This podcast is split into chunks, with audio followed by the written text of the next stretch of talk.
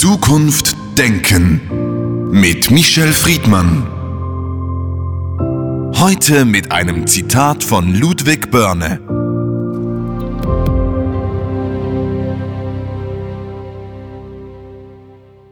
Schmerz ist der Vater und Liebe die Mutter der Weisheit.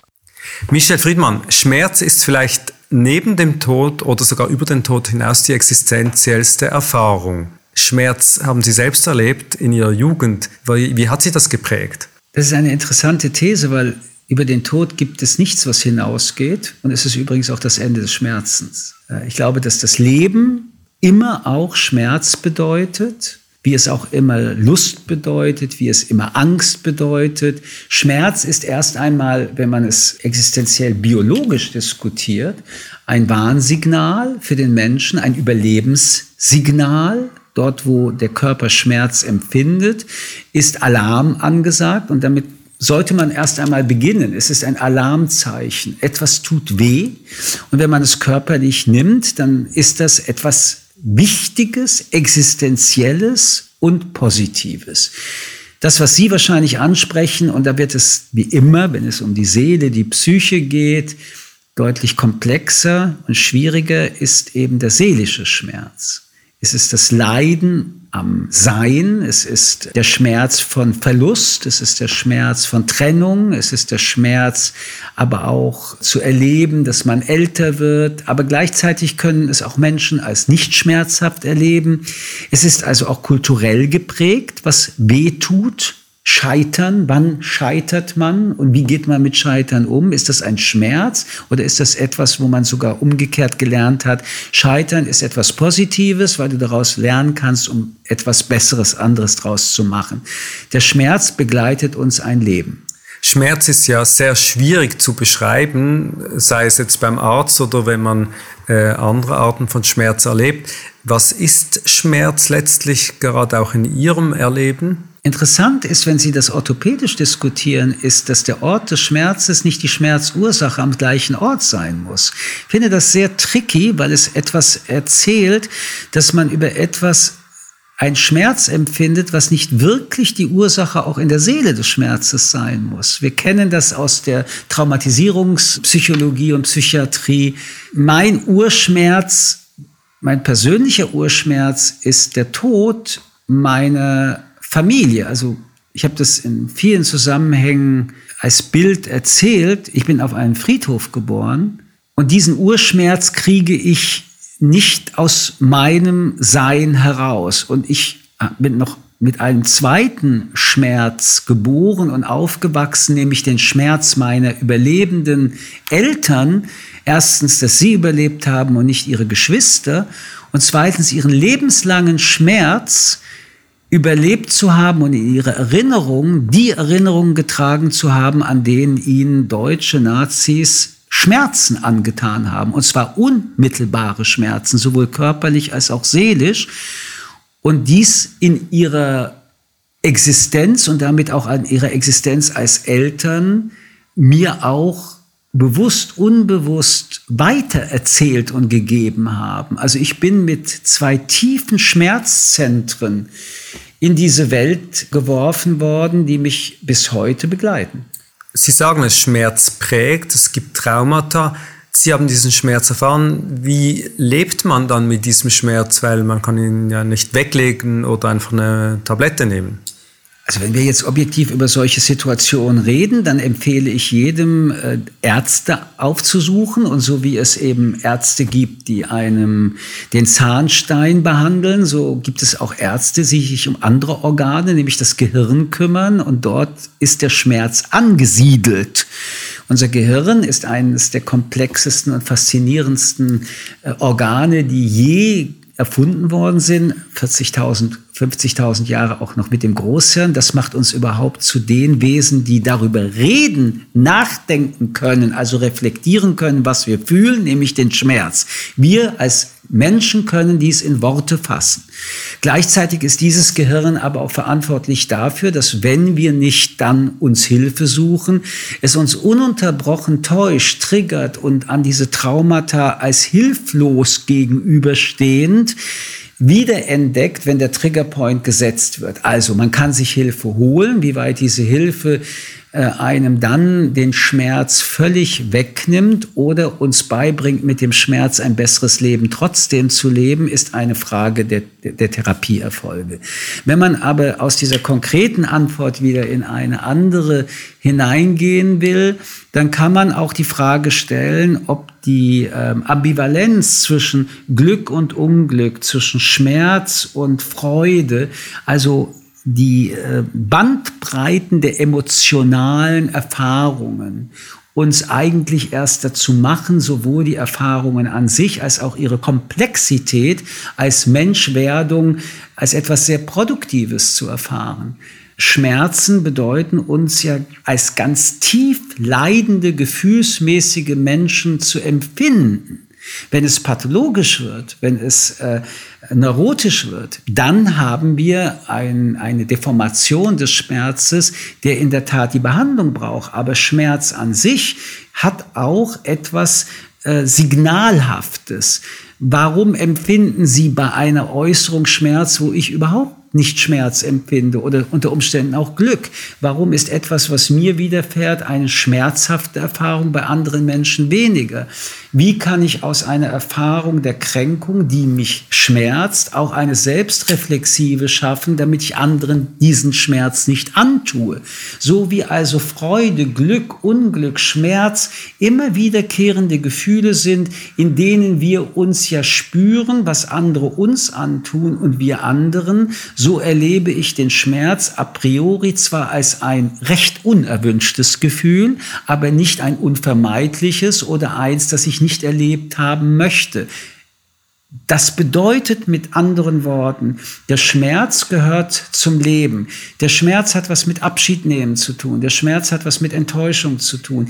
Der Schmerz hat aber auch eine existenzielle Grundfundierung. Der Schmerz, das Leben, das eigene Leben in Vergänglichkeit zu erleben, bis zum finalen Punkt, nämlich den Tod, ist etwas, womit ich mich auseinandersetzen muss. Wie formatiere ich diesen Schmerz, also Verlust, in etwas um? Das ist eine individuelle oder eine philosophische, eine kulturelle oder eine politische Aufgabe. Und das braucht selbst oft Kraft, das braucht Energie. Nicht alle können das tun. Man, äh, Sie haben äh, erwähnt, also Schmerz als Signalwirkung. Man versucht ja auch Schmerz zu umgehen oder anderen keinen Schmerz zuzuführen. Das ist ja eigentlich ein ethisches Prinzip in unserer Gesellschaft geworden, auf der basiert auch oft das, was entschieden wird, politisch, ethisch, kulturell. Wie denken Sie, kann man das integrieren, also diese Realität des Schmerzes in einen politischen Alltag? Also erst einmal, indem man den Schmerz nicht verdrängt und stigmatisiert. Sie haben es gerade angesprochen, es hat ja auch was mit Empathie zu tun. Wenn ich merke, wie man mir wehtut, fällt es mir unter Umständen leichter, vorausgesetzt ich denke darüber nach, das bei einem anderen nicht auch zu machen. Aber Schmerz ist auch ein Alarmsignal, dass ich, solange ich den Schmerz nicht selbst empfunden habe, gar nicht wahrgenommen habe als ein Thema, ein Problem. Und wenn man das jetzt wieder in den Alltag des Kindseins zurückrückt, also wir kennen doch alle die ganz große Angst von Eltern, dass das Kind um Gottes Willen nicht die Hand auf die Herdplatte legt. Aber der Schmerz, der, wenn es dann doch passiert, entstanden ist, ist eine ganz tiefe, zwar traumatische Erfahrung, die sich nie mehr löschen lässt aus dem Gehirn. Und wenn man jetzt abstrahiert und die konkrete Herdplatte als Gefahr nimmt, dann ist es auch ein Hinweis dort, wo Schmerz entstehen könnte, dass man ähm, dieses Alarmsignal auch durch den Schmerz verinnerlicht. Und diese Herdplatte ist eine sehr konkrete. Wenn wir in das Zwischenmenschliche übergehen, dann verbrennen wir uns ja auch. Andere setzen Feuer in uns, indem sie uns beleidigen, kränken, klein machen, niedermachen. Das zu empfinden, empfinden zu können. Und dazu sind wir als Menschen fähig, empathisch das zu übersetzen, auch wenn wir es bei einem anderen sehen.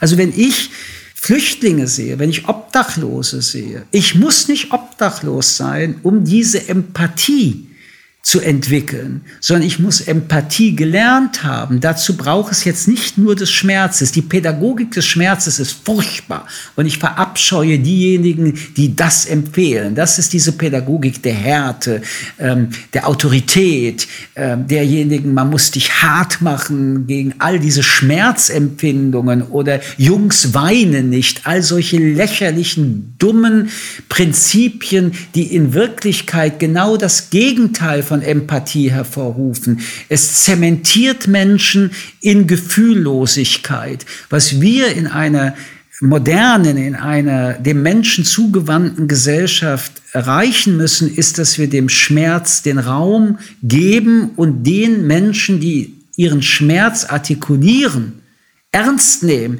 Das heißt nicht a priori wiederum in die Arme nehmen, sondern ernst nehmen. Und ernst nehmen heißt, was ist dein Schmerz? Was macht dir den Schmerz? Wo kann ich dir helfen?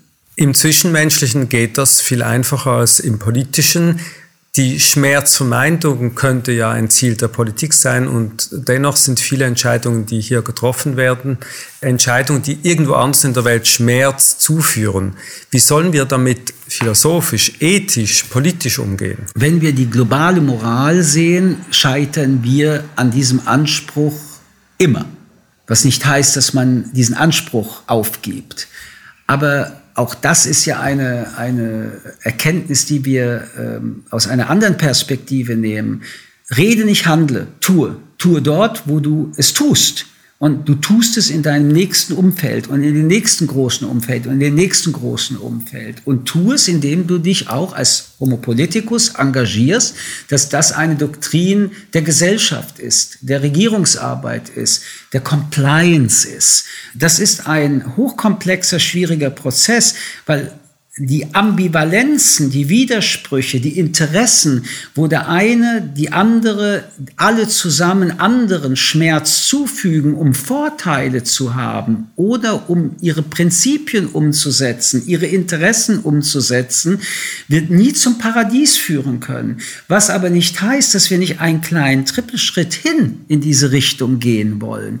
Wenn Sie so wollen, kann man sagen, dass Sozialgesetze ein Stück eine Antwort der Gesellschaft darstellen, den Schmerz von Armut zu beheben. Alles, was wir in der Sozialpolitik machen, ist der Versuch, Menschen, die leiden, um ein anderes Wort für Schmerz zu nehmen, die leiden, äh, ihr Leid nicht geringer werden zu lassen, sondern ihr Leid, also den Anlass ihres Leides, an sich wegzunehmen. Und das bedeutet zum Beispiel, dass wir über Grundeinkommen reden, dass wir Sozialsysteme schaffen.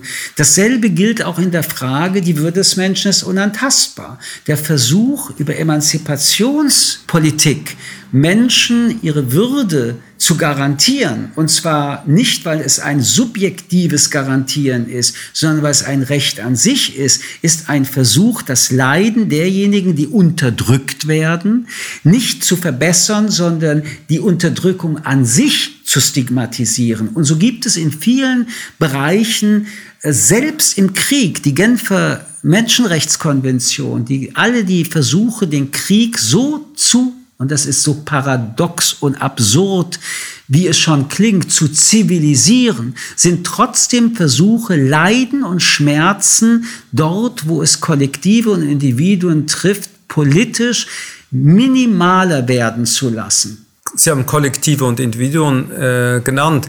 Schmerz ist auch eine Klassen- und eine Geschlechterfrage. Frauen sind die meisten Menschen, die Schmerz erleiden müssen und die minder bemittelten Klassen ebenso. Das heißt, eine unauswegbare Situation. Überhaupt nicht. Das wäre ein Offenbarungseid. Ich meine, wir sind hier in der Philosophie, wir diskutieren, wir streiten. Wieso äh, unauswegbar? Nein, das, das ist genau das, worüber wir reden. Mich schmerzt das. Also mache ich mich auf den Weg mit denen, die unmittelbar diese Demütigung, Kränkung und Unterdrückung erleben. Und diese Prozesse von Veränderungen sind die einzige Möglichkeit, den Schmerz auch zu heilen. Und wir sehen in vielen Gesellschaften, dass wir auch Erfolge haben. Also gerade wenn Sie die Geschlechterfrage ansprechen, es gibt mehr und mehr Gesellschaften und Länder, wo zwar immer noch mit viel Aufwand gegen viel Tradition und Widerstand, aber die Frage, eine Frau zu sein, deutlich weniger Nachteile strukturell hervorbringt als noch vor 20, 30, 50 oder 100 Jahren. Ich darf darauf hinweisen, dass in der Schweiz das Wahlrecht der Frauen vor wenigen Jahrzehnten noch immer nicht überall gegeben wurde. Hallo. Und ich darf darauf hinweisen, dass in Deutschland vor wenigen Jahrzehnten der Ehemann eine Frau gegen ihren Willen sexuell missbrauchen konnte und es galt nicht als Vergewaltigung. Und ein paar Jahrzehnte davor durfte die Frau keinen Arbeitsplatz haben ohne die Unterschrift ihres Ehemannes. Also nein, Sie erleben mich da als vielleicht naiven Optimisten, der nicht aufgibt, daran zu glauben, dass natürlich und selbstverständlich, aber nur wenn man es tut, Prozesse, die Sie als äh, gegeben jetzt definiert haben, sich verändern können. Und dafür muss es Schmerzempfindung geben. Es muss diesen Schmerz geben, der mich dazu bringt, der mir die Kraft gibt, der mich motiviert. Und das ist die positive Seite dieser Schmerzempfindung, diesen Schmerz loszuwerden. Und zwar in der Wurzel, im Ursprung, in dem Grund, warum dieser Schmerz stattfindet und nicht nur an der Oberfläche. Und das ist gerade in Emanzipationsprozessen genau der Punkt, um den es geht. Und deswegen ist aber auch der Weg dahin, auch das klingt erstmal paradox, ein schmerzhafter, aber es ist ein anderer schmerzhafter als der Ursprungsschmerz. Schmerzhaft ist er, weil er einem, während man dann unterwegs ist, um es zu verändern, schmerzhaft spürt, unter welchen Bedingungen man immer noch diesen Emanzipationsprozess durchlaufen muss. Wenn er durchlaufen ist, ist dieser Schmerz, von dem ich gerade spreche, vorbei und der Ursprungsschmerz, jedenfalls für diesen Augenblick, auch nicht mehr das, was herrschende Meinung wäre. In der Philosophie wäre das der Existenzialismus, der gelebte sogar. Icarus ist ähm, verbrannt, abgestürzt mit viel Schmerz. Es ist also ein riskanter Balanceakt, sich erstens dem Schmerz das, auszusetzen. Erstens das und zweitens ist der Erfolg immer nur ein kurzweiliger. Na und? Da muss der nächste Icarus los. Da muss der nächste Don Quixote los. Dann muss der nächste los und sagen, es tut mir so weh, ich bin nicht mehr bereit, euren Schmerz auf mich zu tragen. Wir leben in einer Kultur, in einer mehrheitlich definierten christlichen Kultur, die einen ganz eigenen Umgang mit dem Schmerz hat. Der Schmerz, der sozusagen abgegeben werden kann. Was heißt diese kulturelle Prägung hier des Schmerzes? Naja, also das ist nur ein Teil der christlichen Kultur, das ist die katholische Seite, die auch übrigens über die Beichte das, äh, wie ich finde, auf einer gewissen Weise sehr menschlich organisiert hat, weil wie viel Schmerz kann der Mensch eigentlich noch tragen? Also ich meine, äh, das werden ja Tonnen im Laufe eines ganzen Lebens, das schlechte Gewissen, das Versagen, all diese Fragen. Ähm, die Religionen, alle Religionen haben mit dem Schmerz als Idee und das gilt auch für die jüdische, eigentlich eine sehr schmerzhafte Konzeption entwickelt, nämlich die Erbsünde oder auch eben der Himmel oder die Hölle. Ähm, ich mag diese Schmerzbilder nicht. Ich möchte nicht, dass Menschen, wenn sie leben und handeln, über den Schmerz der Ewigkeit, nämlich der Hölle, nachdenken müssen. Ich finde, das ist recht unmenschlich als Konzept. Michel Friedmann, vielen Dank für das Gespräch. Gerne. Zukunft Denken mit Michel Friedmann. Ein Podcast des jüdischen Wochenmagazins Tachles.